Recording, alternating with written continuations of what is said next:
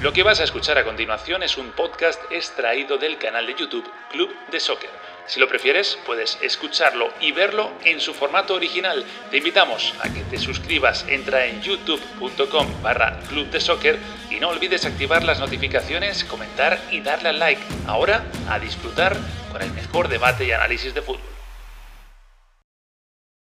¿Qué tal? ¿Cómo estáis? Bienvenidos a Club de Soccer. Otro día más, vaya semana, ¿eh? Ayer hicimos directo, directazo además con muchísima gente, con Frank Guillén, con Juan Fernando Mora. Hoy haremos, hoy estamos haciendo directo ya, mañana y pasado después de los partidos también vamos a hacer directo.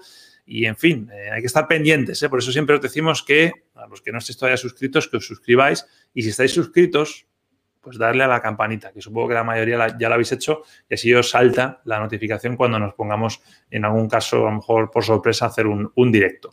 Bueno, semana grande en el fútbol mundial, en concreto en el fútbol europeo, porque es semana de semifinales de Champions League. Mañana juegan Real Madrid-Chelsea, pasado lo van a hacer PSG y Manchester City. Y como digo, semana de las que todos tenemos señaladas en rojo en el calendario, porque es una semana para disfrutar y además que seguramente van a ser muy buenos partidos, por tal y como vienen eh, los, cuatro, los cuatro equipos. Hay cierta polémica en torno a los partidos, concretamente el del Real Madrid y el Chelsea, luego lo vamos a hablar, por el tema de la Superliga. Es verdad que Ceferín está eh, bastante, iba a decir agresivo, no sé si agresivo es la palabra, amenazante, está muy amenazante, está tratando de, yo creo que no apagar el fuego, sino que se mantenga vivo. Y eso ha, derivado en una eh, posición que yo no comparto y luego veremos a ver qué opina Daniel Chapela sobre eh, el árbitro de mañana. Eh, el señor McKinney, buen árbitro, que Dios quiera que no se equivoque en contra del Real Madrid, ni en favor tampoco, que no se equivoque mucho, porque le van a, le van a señalar seguramente. Recuerdo que el Chelsea también estaba metido en lo de la Superliga. En fin, que hablaremos de todo eso, de los dos partidos, hablaremos también de algún temita más. Y como digo, ya está preparado en el Chapela. Todos los que ya estéis conectados y a los que vais conectando, os lo repetiré más tarde. Recordad que podéis participar, escribir en el chat y ahí con eh, vuestros comentarios, vuestras opiniones, vuestras eh, preguntas, pues iremos interactuando. Comenzamos edición de lunes de Club de Soccer. Vamos a por ello.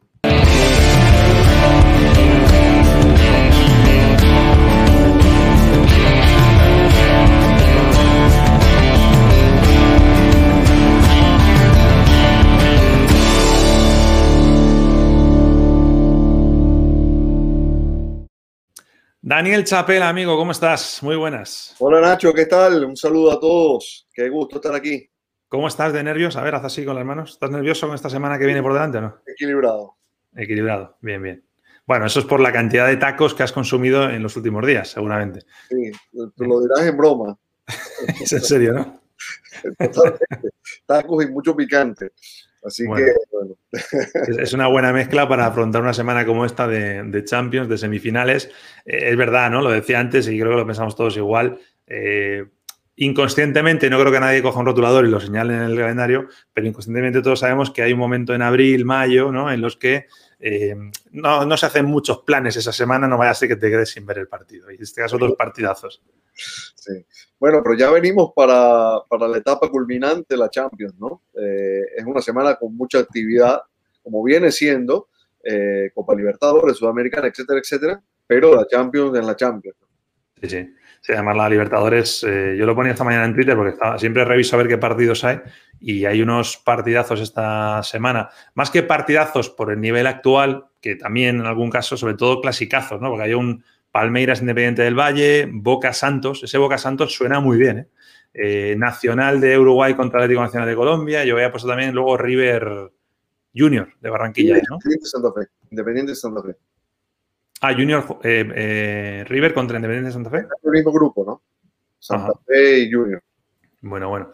Pues nada, tenemos partidazos, pero vamos a hablar de los que eh, habíamos anunciado, que son los partidos de la Champions League. Vamos a comenzar, si te parece, por el Real Madrid-Chelsea, que, bueno, no sé qué sensaciones se transmite a menos de 24 horas ya de, que arranque el partido.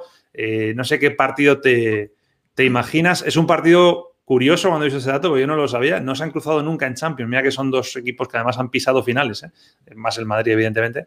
Pero, ¿qué, partido esperas, Dani? Eh, ¿Un Chelsea más echado atrás, quizás, y un Madrid que tenga que salir a proponer, o, no tiene por qué? Es, complicado imaginarlo por una razón. eh, si bien me inclino más a esto último que has dicho, eh, un, Chelsea intentando que Madrid le, ofrezca espacios para jugar a la contra, pero resulta que estos dos equipos en ese sentido tienen coincidencias, ¿no? Porque lo mejor que se le da a Madrid es atacar al espacio y Chelsea tiene ese perfil también. porque bueno, tiene gente muy rápida por afuera y, y así resolvió por ejemplo, la, serie contra el Atlético de Madrid, sobre todo el primer partido, a pesar de que encontró un Atlético de Madrid muy replegado, ¿no? Pero eh, esta vez no es el partido ese que, que, Madrid sabe afrontar para, para controlar el ritmo del rival, como pasó en las series contra el Atalanta, contra el Liverpool, que se trataba de establecer control, de, de bajarle el ritmo al partido. Chelsea tiene otra, otra característica, ¿no? A mí me parece que es una, es una serie tremendamente pareja particularmente por los estados de forma en la que llegan los dos equipos.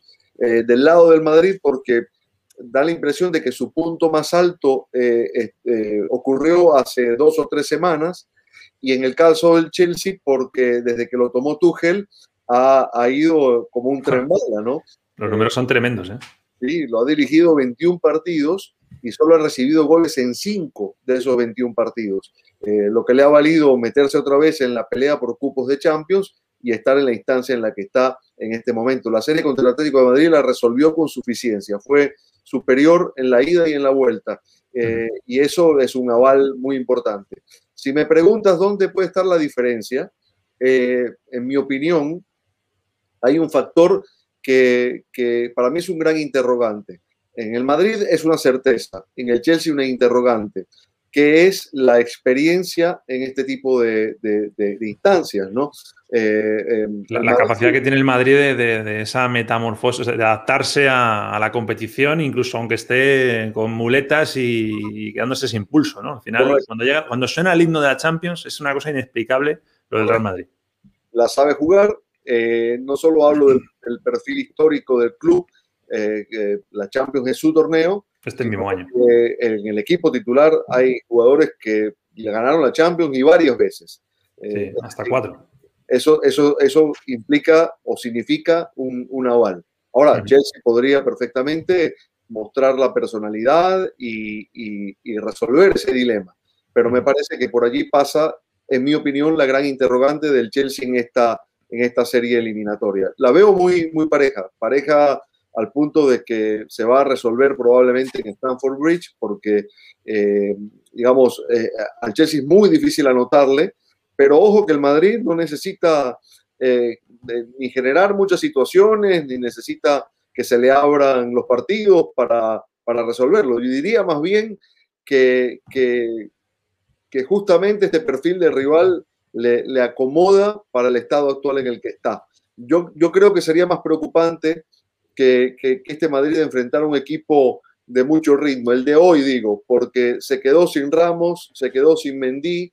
Eh, por el ritmo sí, ¿no? Pero yo, yo he hecho memoria, Dani, de los equipos que se le han cerrado al Madrid y, veo catástrofe tras catástrofe. me acuerdo del Shakhtar, me acuerdo del Cádiz, me acuerdo del Alavés. Eh, el Madrid lo pasa muy mal, ¿eh? Y el, y el, Chelsea, a lo mejor me equivoco, ¿eh? Pero yo creo que va a jugar a eso. O sea, yo creo que tienen claro que cierran en casa, como tú bien dices, y en Valdebebas yo no veo un Chelsea eh, que quiera la pelota, todo lo contrario. Sí, el, Madrid de todas maneras se va, va a cuidar eh, en, cómo estructura esos ataques, ¿no? quiero decir que va, va a, intentar que el partido no se le abra, porque cuando digo que no se le abra me refiero a los espacios, ¿no? Eh, a que no se le alargue, porque allí es donde el Chelsea puede puede sacar eh, rédito a, ese, a, ese, fútbol que practica, ¿no? Ese fútbol de transiciones. Eh, tiene, tiene gente de ese perfil. Es decir, está Pulisic, está Sijek, está incluso Timo Werner, que es un, que es un atacante perfecto para ese tipo de... Y que está bien además ahora mismo. está en un momento de forma eh, fantástico, ¿no? la verdad es que Chelsea, el Chelsea sufrió una transformación desde que lo tomó Tuchel y habrá que decir que fue un, fue un acierto pleno la decisión del Chelsea de remover a Lampard y traer a Tuchel.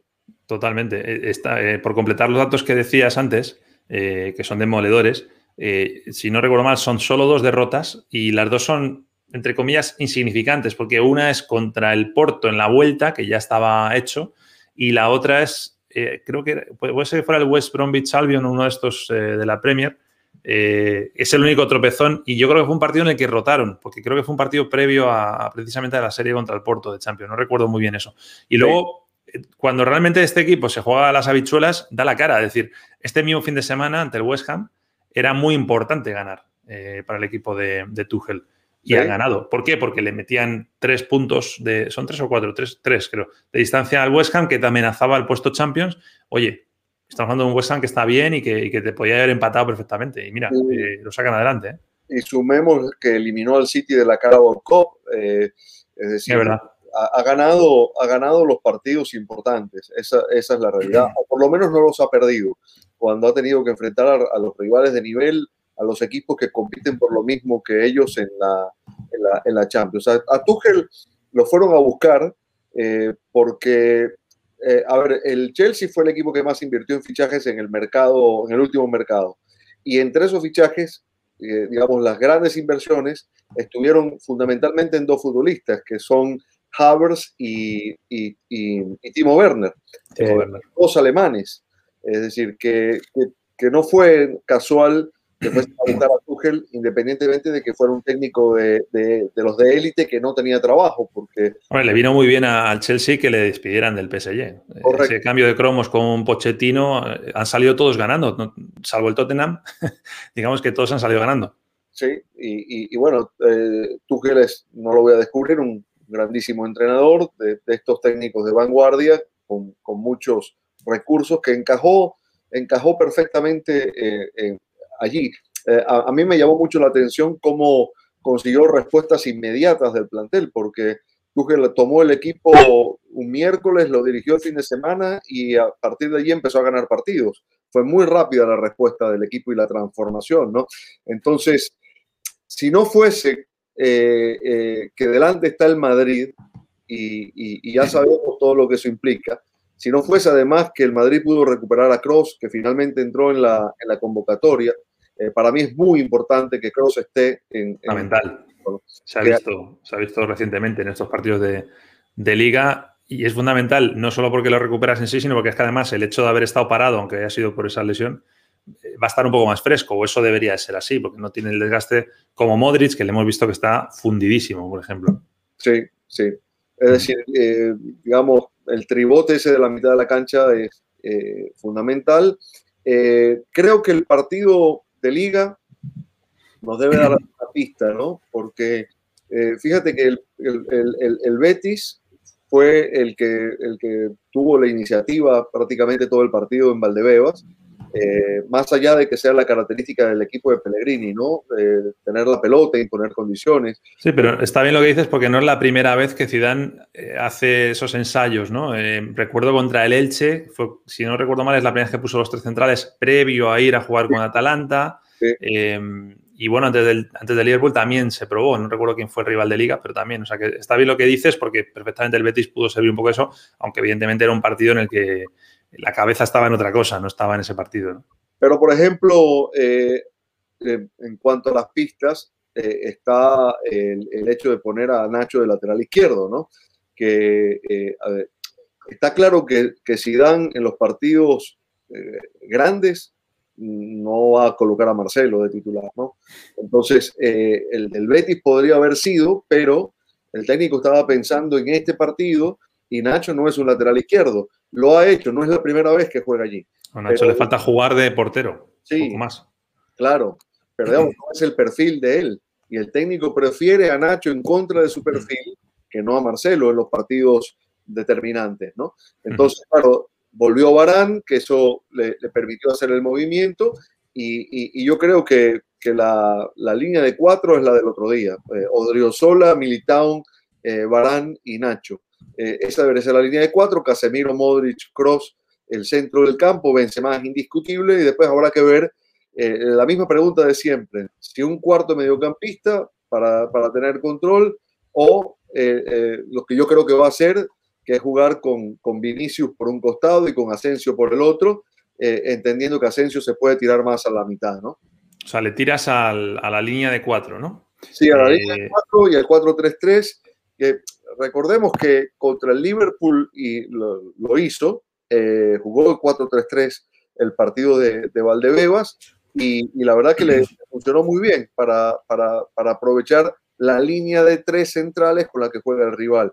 En el caso del Chelsea hay ciertas similitudes en, en ese aspecto, ¿no? Eh, es lo que pienso en este momento, ¿no? Eh, que, podría ser el, planteamiento. Bueno, ojo, ojo que el otro día jugó Hazard, pero yo no sé si, si está para, para el arranque Hazard. ¿eh? Uf, es que es un riesgo notable, pero no lo digo por el partido. Eh, es que a, mí ya, yo cada vez que veo entrar a Hazard estoy pensando en, que se puede romper en cualquier momento, ¿no? pero bueno, es verdad que si le tienes que usar es ahora, o sea, su talento, aunque sea en la segunda parte, ponerle y además quiero pensar que no digo que este chico no se motive, pero estás jugando contra tu ex equipo, ¿no? contra el equipo en el que has demostrado tu valía. Eh, mejor que eso nunca. Mira, nos, dice por aquí Henry, si Carvajal de titular, sí, Carvajal iría de titular, que ya. Sí, perdón, Carvajal, no sola, Carvajal, sí, sí, sí. Fue un error mío. Aquí lo corregía también eh, Santiago. Nos decía Tania, eh, una habitual de los directos, las claves del partido. Bueno, hemos dicho muchas, pero, por ejemplo, te voy a tirar una, a ver, a ver si lo ves. Esto es, esto es más una ida de pelota mía que he tenido hoy pensando en el partido, ¿eh? pero ¿tú recuerdas alguna eliminatoria de Champions del Real Madrid en la que tenga eh, menos presión que el rival? porque yo lo veo así. Yo creo que el Madrid, em, dejando a un lado la, autoexigencia que ellos se quieran poner, eh, la motivación, si el Madrid cae, todo el mundo va a dar por buena la temporada. ¿Estamos de acuerdo? O sea, se ha peleado hasta el final contra, contra viento y marea y no sé, yo creo que en este caso o sea, siempre la presión la ha tenido el Madrid. Yo creo que en este caso, yo no recordaba una ocasión en la que eh, la presión la tenga el equipo de enfrente, el Chelsea, para pasar a eliminatoria. ¿eh? no sé, Nacho, si estoy tan de acuerdo con eso.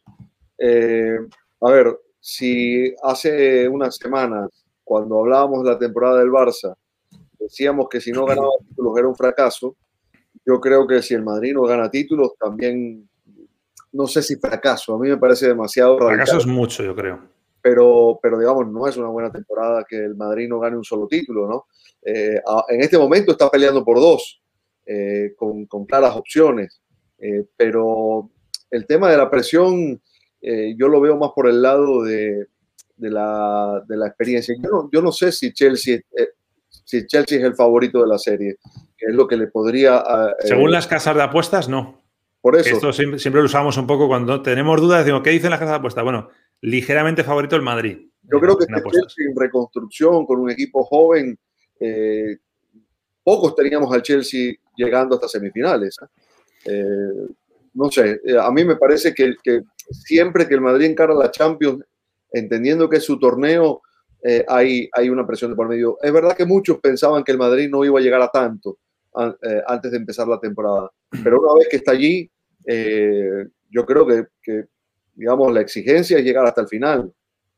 Sí, exigencia sí, no sé, pero yo sí tengo esa sensación, a lo mejor no, no me expreso bien, pero yo creo que el Madrid, eh, evidentemente, si no gana nada, eh, no se puede calificar como una buena temporada, pero ha, pasado tanta penuria este Real Madrid, eh, hablo del Madrid porque estamos hablando del Madrid, o sea, podríamos sacar el tema del Barça también, que yo creo que el aficionado madridista, si caes dignamente contra el Chelsea y te quedas hasta la última jornada peleando por la liga, es una temporada que se entiende que era prácticamente de, transición. eso sí estoy de acuerdo. O sea, a ver, eh, eh, yo no puedo pensar que, que, la temporada en líneas generales del Madrid haya sido mala, todo lo contrario. Eh, nos, ha callado la boca muchas veces este año el Madrid. Sí, tuvo momentos malos, pero la realidad es que ha, ha ido sorteando inconvenientes uno tras otro, ha ido resolviendo eliminatorias en las que no se le daba de puntos sino de banca,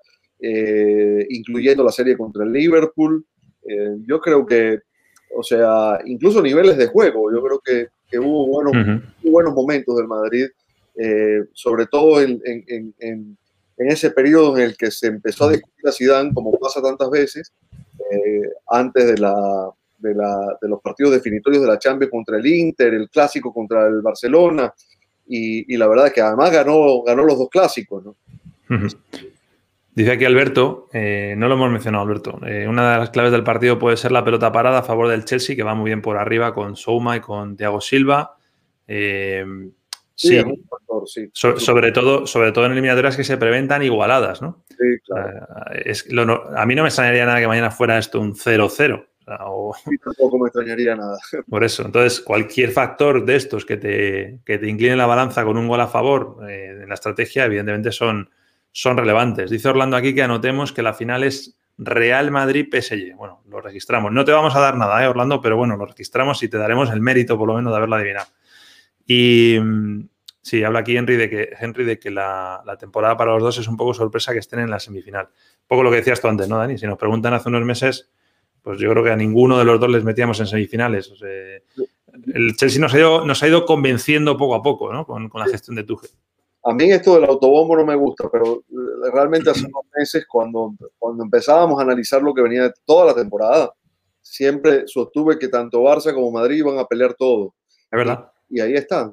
Y yo, yo, era de los que decía, al contrario, que el Barça y el Madrid no, no les iba a dar para Europa. Y mira, eh, eh, en el caso del, del, Barça no me equivoqué, pero en el caso del Madrid, pues como te digo, es que es verdad que el Madrid es una buena manera de definir la temporada. El Madrid nos ha caído la boca muchísimo, yo primero, ¿eh?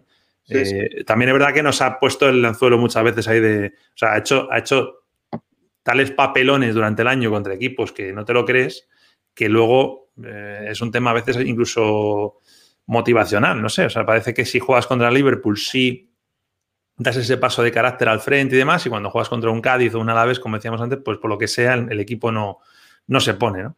Eh, bueno, Flores está un poco perdido aquí, nos dice que cuando juegan, mañana es el Madrid-Chelsea ah, y el miércoles es el, el PSG City. Eh, Tania nos pregunta por un 11. Bueno, lo ha dicho antes un poco eh, Dani. Si no recuerdo mal, ha dicho, bueno, Courtois, evidentemente, cuatro atrás. Carvajal, Militao, Barán y Nacho. Exacto. Casemiro, eh, Modric, Cross, Vinicius, Benzema, Asensio. Sí. Yo coincido. O sea, tengo ahí una, una pequeña duda de. Pero no es duda, además. Que, que, de repente nos sorprenda si su mañana y ponga tres centrales, pero es verdad que, sabes, tres centrales con dos carrileros, pero no lo veo porque no tiene esos carrileros, no está Mendy. Entonces, eso es muy importante. ¿eh? Mira está Carvajal, eso sí. Para mí la ausencia de Mendy es muy importante. Y el otro factor, tú lo decías antes, la, otra opción sería poner de carrileros a Carvajal y a Marcelo, pero es que eh, la banda izquierda la pierdes. En, parcela defensiva con Marcelo la pierdes. En ataque sí. Eh, a lo mejor, pues mira, a lo mejor puede ser una opción para la segunda parte, ¿no? Una adaptación así. el tema es, a ver, la defensa de tres con Marcelo, ok, por, ejemplo, es una cosa con Mendy detrás de Marcelo y otra con Nacho detrás de Marcelo. No es lo mismo no es lo mismo. Yo, yo creo que, el Madrid va a tener más solvencia eh, con la línea de cuatro, entendiendo que, por el lado de Nacho, por más voluntarioso que es Nacho, siempre tiene la contrapartida de estar en contra de su perfil. Y eso, digamos, no deja de ser una, dificultad. Dice aquí Alberto Williams que espera a Hazard como revulsiva o como revulsivo en los 60 minutos, 70, sí, lo que hablábamos antes si hay un día para que Hazard, bueno, esto lo hemos hecho muchas veces este año, pero si hay un día para que Hazard eh, reenganche a, los que han dejado de creer en él, es mañana, porque es la Champions, porque es tu antiguo club, eh, o sea, es, una cosa fundamental. Yo creo que sí hay que dejar un margen, porque, a ver, yo no creo que Zidane sea predecible, por más que uno más o menos intuye sus movimientos. De vez en mm. cuando sorprende con un, con un planteamiento. Lo que ha demostrado Zidane esta temporada especialmente, pero desde que dirige al Madrid es un, muy buen manejo de las series de ida y vuelta. Sí. Eh, y, lo, de Atalanta y Liverpool fue una demostración, ¿no? Eh, hubo incluso en algún momento hasta eh, una superioridad en planteamiento en, el primer partido contra el Liverpool, sobre todo, ¿no? Sí, es verdad. y en ese sentido es y no, fue, y no fue por jugar en Valdebebas, como dijo. No, no, no, para nada. Prepara muy bien las eliminatorias, ya. ¿no? Déjame que aclare una cosa respecto a eso, porque lo escucho mucho y me da mucha rabia, porque no es así. Eh, el, estado, el estadio Alfredo Di Stefano no es el campo de entrenamiento del Real Madrid, es que lo he escuchado muchas veces, no. El estadio Alfredo Di Stefano es el estadio del Castilla y no es un campo de entrenamiento, es un estadio pequeño pero es un estadio. Y el campo de entrenamiento del Real Madrid es otro. Está a 200 metros o 300 metros del estadio Di Stéfano, pero no es eso. Es que, lo he escuchado mucho, entonces quería aclararlo porque, pues bueno, entiendo que la gente pueda llevar esa confusión, pero no es un campo, no es como cuando se dice, o sea, no es un campo de entrenamiento. es, como Si, es como si toca jugar en Copa contra un tercera o un segunda vez. Pues es un estadio pequeño, pero es un estadio. Sí, no, y, además es un, es un estadio que fue diseñado para que el césped tuviese las mismas dimensiones del Bernabéu, el mismo material del Bernabéu. Es exactamente el césped del Bernabéu trasladado a, otro lugar. Bueno, cerramos un poco este tema con dos comentarios aquí. Henry dice que el Madrid han pasado tantas cosas que perdió dos veces con exactadones, ¿sí? ¿verdad? Pues lo que decíamos antes un poco, que nos ha acostumbrado a, desconfiar para luego eh, decir que no, que, están ahí y que pueden hacer cosas grandes. Y Tania sigue a vuelta con el 11, dice que si Rodrigo no iría antes que Asensio, que ahora mismo eh, le hace falta a Mendy, Valverde, Valverde por cierto ha dado negativo hoy ya, pero no puede entrar eh, por tema de protocolo. Lucas Vázquez no está y Mendy tampoco, entonces bueno, lo de Rodrigo, no sé, yo es que creo que a Rodrigo le, falta un poquito más de, de, enjundia, podemos decir, ¿no? En un partido como estos. Estoy de acuerdo, sí. Yo, yo si Valverde hubiese estado, eh, a mí me habría planteado un interrogante.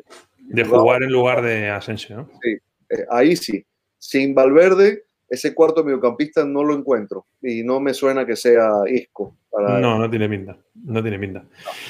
Oye, eh, esto que voy a sacar a relucir ahora es un tema que a mí particularmente no me gusta, siempre me distancio de estas cosas. Pero mañana, bueno, mira la portada del marca, como hay otras tantas. Eh, hablando de una posible represalia de UEFA a través de la figura del árbitro. Eh, dice Fair Play Ceferín. Todo esto es referente a este tipo, eh, que va a ser el, árbitro mañana. Es buen árbitro, de hecho va a ir a la Eurocopa, es uno de los de árbitros de élite de, UEFA. Es policía, o sea, no podemos desconfiar de un tipo que es policía, pues entonces ya, Dani, pues ¿qué vamos a hacer en esta vida? ¿no? Desconfiar de, de todo el mundo. En fin, no sé, no sé qué, cómo te cae esto a ti. A mí, a mí me da un poco de pereza, la verdad, pero hay una cosa que es cierta, que es, no digo que vaya a, pitarse en contra del Madrid y eso, y yo decía al principio, Dios quiera que este hombre no se equivoque mañana a favor del Chelsea, porque entonces, ¿para qué queremos más? Pero es verdad que lo que ha pasado con la Superliga y lo que está sucediendo con Ceferín, que ahora hablaremos de eso, eh, sirve un poco de argumento para que si pasa algo, habrá gente del Madrid que diga, claro, esto es por la Superliga. Por eso me da rabia, entre otras cosas, ¿no? Porque se altera un poco el orden de, cómo deberían de ser las cosas, ¿no? Bueno, a ver, eh, Daniel Mackley es uno de los, como lo has dicho, uno de los mejores árbitros de Europa. Fue, fue eh, pitó uno de los dos partidos del Madrid contra el Atalanta en la, Champions y lo hizo muy bien. Es decir, eh, yo, a mí me cuesta pensar en, este tipo de, de, suspicacias, en este tipo de sospechas, porque además... Da pereza, ¿no? es que además es más complicado hoy eh, poder meter la mano en un arbitraje cuando está el VAR de por medio, ¿no? Es decir, por más que se pueda equivocar Mackley, si no actúa el VAR para marcar una equivocación flagrante, eh, no sé de qué estaríamos hablando, ¿no? Eh, para eso está el VAR, digamos, como respaldo a la labor arbitral, a la labor del juez de campo, ¿no? a, mí me, a mí me parece que además esto, esto forma parte más del juego periodístico que otra cosa. Entiendo que, que, que, de alguna forma cada quien juega sus cartas, ¿no? Y afortunadamente Zidane no entró en ese juego hoy en la rueda de prensa. Es verdad, al contrario. Muy bien su respuesta, ¿no? Eh, descartando cualquier tipo de dudas, pero digamos, tampoco es necesario meter presión sobre un árbitro, ¿no? No creo que también con la experiencia que tiene, perdón, Mackely se vaya, se vaya a dejar eh, influenciar por este tipo de cuestiones. Yo debo, debo decir que es algo muy, muy de España eh, y yo creo que a lo mejor se podría extender también a, Sudamérica. es, es, muy nuestro, ¿no? El desconfiar, el, el no creer en la autoridad, digamos, en, en, la fiabilidad de esto. Lo digo porque este tipo es holandés, este tipo, pues eh, supongo que cuando mire el marca mañana se reirá, ¿no? O sea, dirá, pero bueno, ¿qué tiene que ver Ceferín con, con que yo vaya a pitar esta noche, ¿no? No, no. Aparte que sería, sería demasiado flagrante, ¿no? Eh, demasiado evidente una cosa, una cosa así. Porque además, Eh, sé que no es lo mismo, pero el Chelsea fue uno de los disidentes también, ¿no? Se salió antes, ¿no? Fue uno de los primeros en salirse. De ahí la excusa de, la gente que, está moviendo esta teoría, que dicen, bueno, eh, a lo mejor el Chelsea, claro, de los, de los, eh, de los semifinalistas, si seguimos esta teoría, ya sabemos quién gana la Champions, ¿no? Sí, claro, el Paris Saint Germain. Exacto, está claro. Pero bueno, eh, mira, aprovecho para, tirar ya por ahí el tema de, de, Ceferín. No sé si te está sorprendiendo, además tú controlas muy bien y dominas muy bien todo el tema de instituciones, conoces muy bien FIFA, UEFA. Eh, a mí me está sorprendiendo, eh, entiendo el cabreo, entiendo la molestia por parte de, UEFA y en su figura de, de Ceferín, pero si bien por parte de los clubes de Superliga la gran mayoría ya han dado un paso a un lado. Eh, los que todavía están han querido como tender un poco la mano, más allá de si esto es real o no, pero es verdad que, por ejemplo, Florentino Pérez el otro día decía, bueno, pues a lo mejor tienen que ir los que se las siguen desde las ligas. yo veo que Ceferín eh, es al contrario, o sea, está intentando hacer más daño el más daño posible, no, no, no perdona, no, no trata de tender la mano y, no lo digo por el árbitro, ¿eh? sino que me parece que podemos acabar en una crisis importante en el panorama europeo. Mira, estas son algunas frases de las que ha comentado en algunas de las últimas entrevistas. Eh, ponía yo ahí ni perdona ni olvida, ¿no? Que tenemos a un, a un muy, muy sanguinario, entre comillas. Eh, todos se enfrentan a las consecuencias que traerán sus decisiones y lo saben. Si siguen diciendo que son una Superliga, entonces no jugarán la Champions League. A ver, de esta Champions no se puede hacer nada, pero real, eh, realmente sí se podría hacer algo de cara a la próxima edición y sancionar a estos clubes sin que puedan participar. Otra cosa es que sea inteligente por parte de UEFA, pero por poder hacerlo lo pueden hacer. Eh, yo, yo no creo que pase. Lo que sí pienso es que cada uno está jugando sus cartas. Eh, los que quedan en esta Superliga, Madrid, Barcelona, dicen que Juventus y Milan no se bajaron del todo, pero digamos que juegan sus cartas, las cartas de la presión, ¿no? Eh, de, encontrar eh, algún beneficio a partir de lo ocurrido. Yo no creo que, esta batalla la ganó la UEFA, eh, yo no creo siquiera que la guerra se haya terminado. No, esto, es una guerra fría, ha empezado una guerra fría ahora mismo. Tal cual, y, y, Seferín ha, tenido una postura de confrontación desde el principio, ¿no? es decir, él, él intenta dar idea de autoridad a partir de estas amenazas, pero él sabe perfectamente que, ese juego lo tiene que, disputar con inteligencia, ¿no? Y que sancionar a, equipos de la convocatoria de los que estamos hablando no solo no es inteligente, sino que atenta contra su propio negocio, ¿no? Así que imagínate, imagínate una Champions. A ver, los derechos ya están vendidos, pero si tú arrancas una Champions, esto no, esto es ciencia ficción lo que voy a decir ahora, pero imagínate una Champions sin estos 12 equipos.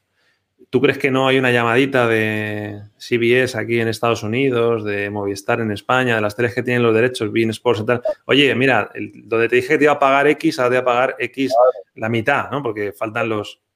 Es obvio, ¿no? Y eso lo sabe él perfectamente. El, asunto es que aquí se está discutiendo el futuro de, estos torneos en Europa, ¿no? El futuro, me refiero a, las negociaciones futuras.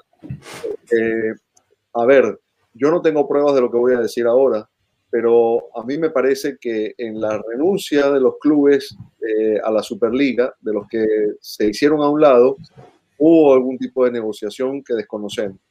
Es decir... Eh, negociación con UEFA, dices. Negociación con UEFA. Eh, y, te diría más, y también yo creo que hubo otras cosas que no van a salir a la luz a nivel de gobiernos. No, ¿No te parece raro que los... ¿Cuántos eran? Cinco, ¿no? Eh, no, seis equipos de Inglaterra. Seis, ¿no? Sí, eran seis. Que los seis equipos de Inglaterra salgan casi, casi de manera unísona. O sea, eh, es, muy raro. El, lugar donde realmente se origina la, caída de la Superliga es Inglaterra, ¿no? Porque Boris Johnson. donde se producen las manifestaciones de aficionados es en Inglaterra, no pasó nada en España ni en Italia. No, pero tú de verdad crees que, fue una cosa de... Es que es muy bonito pensarlo, pero yo no me lo creo. O sea, ¿tú crees que se echan atrás los clubes porque los, aficionados salen a la calle? ¿O es porque se les llama desde el gobierno y se les dice, oye, mira, como hagáis esto, lo mismo os quedáis sin esto otro? No quiero decir lo que es para no... Estuvo vinculado porque el, gobierno reacciona eh, básicamente porque también hay una reacción de la gente, ¿no? Y porque hay una, una corriente de opinión negativa al torneo. Entonces, eh, allí interviene el gobierno, pero además esto fue público, porque Boris Johnson lo, lo, dijo públicamente, amenazó a los clubes ingleses públicamente con sanciones, con, con, con, con medidas, es decir, eh, los puso en una situación prácticamente de decirles, si ustedes se van a la Superliga, eh, digamos, no van a poder fichar futbolistas de aquí y de allá. Es decir, hubo jugadores nacionales, jugadores de Bilbao como Chivas hubo, presiones, hubo presiones, es decir, y, yo creo que, Hubo otro tema también, Dani, que fue el de, porque eh, estamos de acuerdo, Inglaterra es una de las ligas que más eh, inversión extranjera tiene en sus clubes y también hubo una amenaza de que eh, los clubes tuvieran que tener de repente una, una, ley que dijera que los clubes tenían que tener un 51% de propiedad inglesa. Y eso te desmoronaba completamente. Bueno, la lista es interminable. ¿Cuántos hay? ¿Son 12 o 13? es que además Boris Johnson dijo expresamente que era capaz, él era capaz de legislar, es decir, de, llevar y aprobar una ley justamente para tomar medidas contra estos clubes. Esto que mm. está diciendo. Pero es que lo dijo abiertamente. Es decir, si no obedecen por este lado, yo genero una ley que los sancione. Es decir, más claro el agua. Para mí esa es la sanción, la, perdón, la presión que incide sobre los clubes ingleses. ¿no? Por eso te decía antes que, se ha vendido mucho el tema de los aficionados en la calle. Es verdad que ha sucedido, pero yo creo que la, eh, acceder a las presiones de los aficionados, al final, si esto se pone a rodar y se juega la Superliga y demás, de los aficionados, no se acuerda nadie, yo creo. Es, así de triste, pero es así. Yo creo que al final eh, es un tema más de arriba, de, gobiernos y de, en este caso, UEFA. ¿no? Estoy de acuerdo, sí. Mira, donde sí se han tomado medidas ya hoy ha sido en Italia. Eh, esa cláusula anti-superligas que les han obligado a, firmar si quieren jugar la próxima edición de la Serie A. Eh, esto es lo que dice la norma, ¿no? que cualquier club que se una a una competición no reconocida por la Federación Italiana, la UEFA o la FIFA, perdería el derecho de afiliación al campeonato, a la Serie A. Esto, eh, la fase de inscripción en la próxima edición de la Serie es el, termina el 21 de junio. ¿Sabes lo que me ha llamado la atención de esto, Dani? Más allá de lo evidente. Es que esto hace, hace referencia no a superligas, incluso amistosos. si te invitan a un amistoso, me lo voy a inventar, ¿eh? ¿eh? Al Milan le invitan al Carranza, en Cádiz, pues vas a tener que mirar a ver si UEFA eh, le tiende la mano al torneo Ramón de Carranza, porque si no, no lo puedes jugar. O sea, hace, hace, hace, hace mm, eh, alusión a los, a los amistosos también, ¿eh?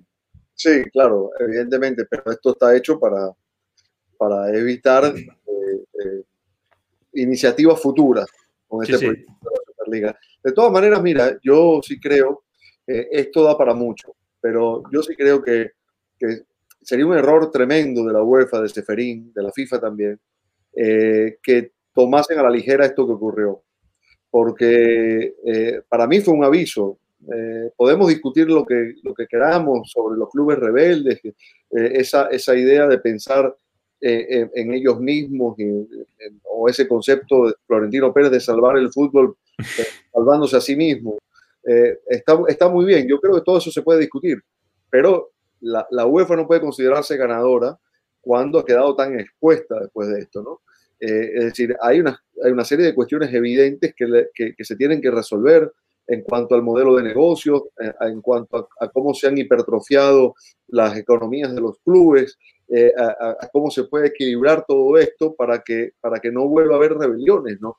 Y no puede ser nada más que se base en cambiar el formato de la Champions o en ofrecerles un poquito más de dinero a los clubes disidentes. Yo creo que, tiene que haber una reformulación verdadera, profunda. Y, también pienso que viendo esto, eh, haciendo un paralelismo, entre las empresas privadas y el Estado, eh, los países que mejor funcionan, desde mi punto de vista, son aquellos en los que la empresa privada tiene un espacio y el Estado tiene el suyo. ¿no? Eh, el, Estado no, asume negocios que corresponden a la empresa privada y viceversa. Con esto me refiero, el Estado tiene que garantizar la salud, tiene que garantizar la educación, tiene que garantizar la jubilación de la gente de tercera edad, tiene que garantizar el funcionamiento del país. La empresa privada tiene que generar empleos y la empresa privada se tiene que ocupar de los negocios que se tienen que ocupar. Eh, después, sabemos que hay lugares que funcionan con más injerencia del Estado que otros. Eh, eh, llevado al fútbol, yo creo que estos organismos tienen que, ser los garantes de la organización, pero no los, que manejen el negocio. Bueno, que Ceferín, en, no en sentido literal, porque no, no tiene con qué hacerlo, pero se ha desmelenado y está lanzado. O sea, una de las amenazas que, ha, lanzado eh, va directamente hacia su socio de gobierno, entre comillas, en UEFA, que es el propio Rubiales, que es el vicepresidente de UEFA, eh, de cara al Mundial de 2030, ¿no? 30, sí. Eh, hay una candidatura de, la Federación Española por albergar ese Mundial, compite en UEFA con la, que ha presentado Inglaterra con Irlanda, y el propio, esto, esto no lo he puesto ahí, pero lo ha dicho Ceferín, que él toma como ejemplo lo, que ha hecho el gobierno inglés y que eso evidentemente le haría posicionarse a favor de esa candidatura, porque además hay una cosa que es cierto, o sea, UEFA no puede votar unos a uno y otros. UEFA si quiere tener el mundial en su continente tiene que ir a apoyar a uno o apoyar a otro. Claro, claro, tiene que ir en un bloque, ¿no? Claro, si no divides, divides, eh, digamos, a, a, o sea, no, tienes las mismas opciones, de hecho las perderías. Eh, te, están dando aquí un mensaje, Tania, me he despistado porque estaba viendo Tania, por si te lo planteas alguna vez, ¿eh? que si te postulas para algo político que te va a votar. Así que bueno, ha sido, ha sido muy convincente. Oye, dime, dime. Que no es de mi interés, pero gracias. Bueno, bueno, nunca se sabe, nunca se sabe. Oye, antes de irnos, eh, vamos a, terminar hablando de fútbol, que a mí es que esos temas, había que hablarlo del tema UEFA y Ceferín, pero a mí me gusta más hablar de esto y a ti también. Eh, Queda un poquito más, mañana seguramente lo trataremos. Eh, por cierto, eh, mañana, martes y el miércoles, el Club de Soccer va a ir después de los partidos, no a la hora habitual, no a las 7 de la tarde horario del este de Estados Unidos, sino que al acabar los partidos ahí iremos con el análisis mañana del Madrid-Chelsea y pasado mañana del PSG City. aunque mañana hablaremos también un poquito de esto, pero, pero Dani, vaya partidito este también, ¿eh? O sea, digamos que si Madrid y Chelsea eh, son, entre comillas, sorpresas, por decirlo de alguna manera, que alcancen las semifinales, eh, con un asterisco en el caso del Madrid, lo de PSG y City, estos eran candidatos desde hace mucho tiempo, ¿no? O sea, cruce de trenes. Y el PSG, después de cagarse al Bayern, creo que más todavía. Sí, totalmente. Yo, eh, lo mismo, ¿no? Es una serie muy equilibrada, muy pareja. hay un asunto aquí que, que yo creo que que sería importante decir, ¿no? Que es dónde están las diferencias entre los dos.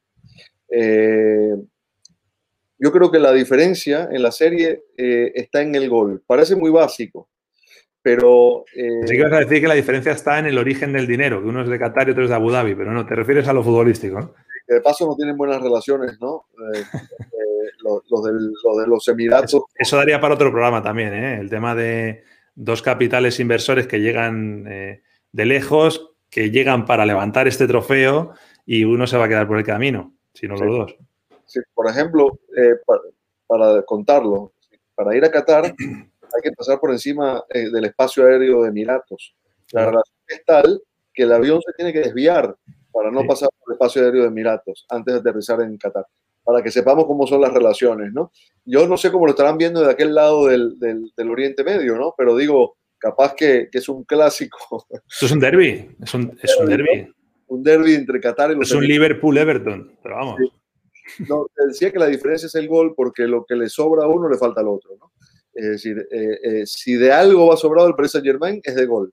Eh, tiene, tiene muchos caminos para, para llegar al gol y, y, y, mucha gente con gol.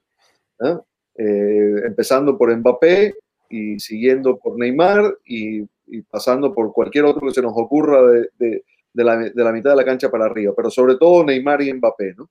Eh, el, el, el, City, que ha ido dominando la Premier, que tiene una ventaja considerable y va a ser campeón, que acaba de ganar la FL Cup ayer. Correcto, eh, le cuesta el gol. Y de hecho, eh, ha estado jugando todos estos partidos sin un 9 y no solo porque no lo tenga o lo tenga lesionado, porque podríamos pensar que el Kun Agüero se perdió muchos partidos por lesión, pero es que aún teniéndolos no los pone. No. Ayer no jugó Gabriel Jesús. ¿Quién sería el titular? Gabriel, Gabriel Jesús en teoría, pero claro. Es lo que tú dices, no sabemos tampoco, ¿no? Porque depende del partido. Falsos nueve, muchos hay. juega sin nueve, con un falso nueve, ¿no? Entonces, eh, se va a enfrentar a un equipo muy sólido, porque este Paris Saint Germain, desde que lo dirige Pochettino, eh, se, ha, convertido en eso, un equipo muy sólido, un equipo que controla los partidos, un equipo que después te golpea con la, con la fortaleza de su, de su pegada y que tiene un entrenador que, sabe lo que es enfrentarse a Guardiola, que lo hizo muchas veces en la Premier y que como referente inmediato, como, perdón, como antecedente inmediato, está, eh, que lo eliminó con el Tottenham de la Champions en una instancia me, la, me la ha sacado de la, de la boca, lo que iba a comentarte precisamente, eh, lo bien que se conocen los dos entrenadores y en concreto, es que no sé si se puede decir que le tiene tomada la medida, a lo mejor eso es demasiado, pero que Pochettino sabe ganarle a Guardiola, sabe ganarle. Y no, no muchos pueden decir eso. ¿eh? Sí, lo, eliminó siendo... ese factor yo lo pongo a la altura, fíjate decir, a la altura de lo que puede ser desequilibrante Mbappé y Neymar. Bueno, el factor entrenador de Pochettino creo que es muy importante en este cruce también. Sí, sí, es decir, eh, lo, eliminó de esa Champions que, termina perdiendo el Tottenham con el Liverpool la final, pero lo elimina eh, lo elimina en cuartos de final eh, y, con aquel polémico gol de Llorente que se reclamó que había sido con la mano, eh, recordarán ese, ese, antecedente allí, ¿no? pero digo, no, no, no, es una regla de tres esto, ¿no? Pero, pero digamos, sabe qué tipo de entrenador tiene delante y, y, bueno, la verdad, a mí me, me, resulta muy, muy complicado dar un favorito claro aquí. O sea, el juego de los porcentajes no lo hacemos, ¿no? Esta vez. 50-50 para mí. 50-50, ¿eh? sí, bueno. Claro, es como hacerlo, quiero decir que. no te he preguntado, ¿y en el, en el Madrid-Chelsea? También. También. También. Ligeramente, te diría, eh, jugando un poco 55-45 para el Madrid, esa diferencia para mí está en la, en la experiencia. Qué valiente. Yo pensaba que decir 51-49 para el Madrid. 55-45, por, por la experiencia, por el factor experiencia. Es la única cuestión que, que, para mí inclina un poquito las cosas para el Madrid. Eh, ha dicho Guardiola que el Paris Saint-Germain es prácticamente imposible de controlar. Eh, lo ha dicho en rueda de prensa. Es una característica que se le podría aplicar también a, ellos, ¿no? entre comillas, más, más hacia el centro del campo que no hacia la delantera, como tú bien decías. O sea, yo cuando, cuando digo que eh, el, City puede ser difícil de controlar, pienso en De Bruyne, por ejemplo. Pienso en ese centro del campo que, un poco lo decías tú, ¿no? lo que no tiene el City en ataque, que sí tiene el PSG, pues a lo mejor en generar ese juego sí lo tiene el City. Sí, sí, pero hay que recordar cómo, cómo jugó la serie ante el Bayern. Y, y, el Paris Saint Germain no está para nada incómodo con, con estos planteamientos de, de, sostenerse agrupado en bloque y bascular, bascular, bascular, tapándole los espacios al rival eh, y, y, después salirle a la contra en la que te pueda dejar el City salir a la contra. Si, si algo tiene eh, este City es que recupera la pelota muy rápido cuando la, cuando la pierde, ¿no? Por la, por la forma que tiene de, de, de, de armar su, sus ataques, ¿no? Ataca muy junto para luego quedar cerca de la pelota en el momento de la recuperación, pero alguna o varias va a tener el Paris Saint Germain de atacar al espacio. Y allí eh, es difícil encontrar en Europa un equipo con más recursos para jugar a eso que, que este Paris Saint Germain. Así que yo, yo imagino un partido así, de, de, mucho, de mucho control de espacios del lado del Paris Saint Germain. Eh, no veo, eh, después uno aquí se pega contra una pared, pero yo no veo al Paris Saint Germain saliendo a buscar al City muy arriba, por más que alguno pueda querer eh, complicarle la salida ¿no? desde el fondo. No descarto que eventualmente lo pueda hacer, pero no de forma sostenida. Claro. Bueno, yo voy a cerrar este análisis de previo al PSG City con, como hacemos a veces, un titular. Yo creo que aquí iría como anillo al dedo el titular, haciendo una alusión a la, a la famosa serie eso sería Juego de Tronos, ¿no? Literalmente.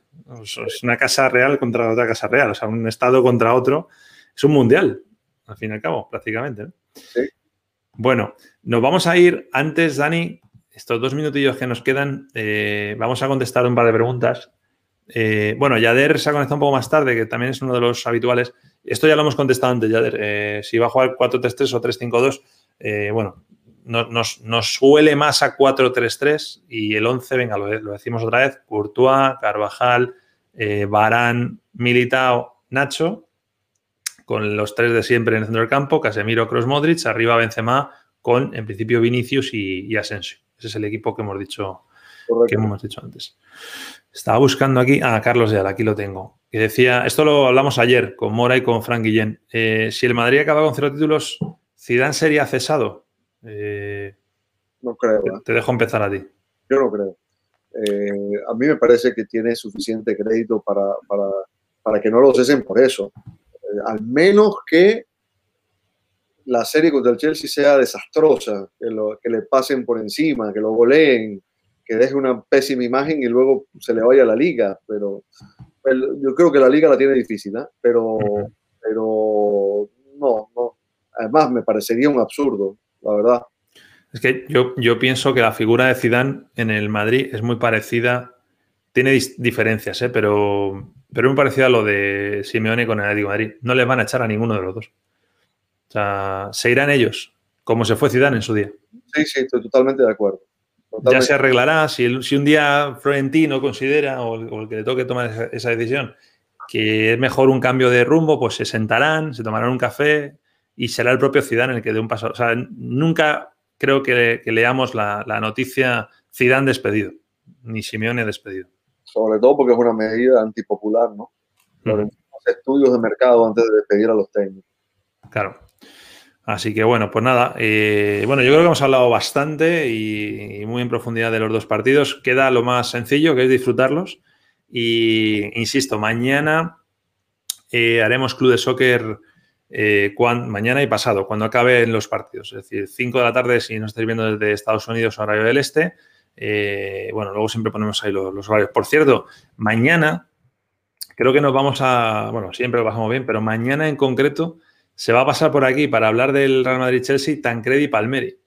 Dani, cuidado, cuidado. No acabemos nosotros también recibiendo amenazas de Ceferín mañana. ¿eh?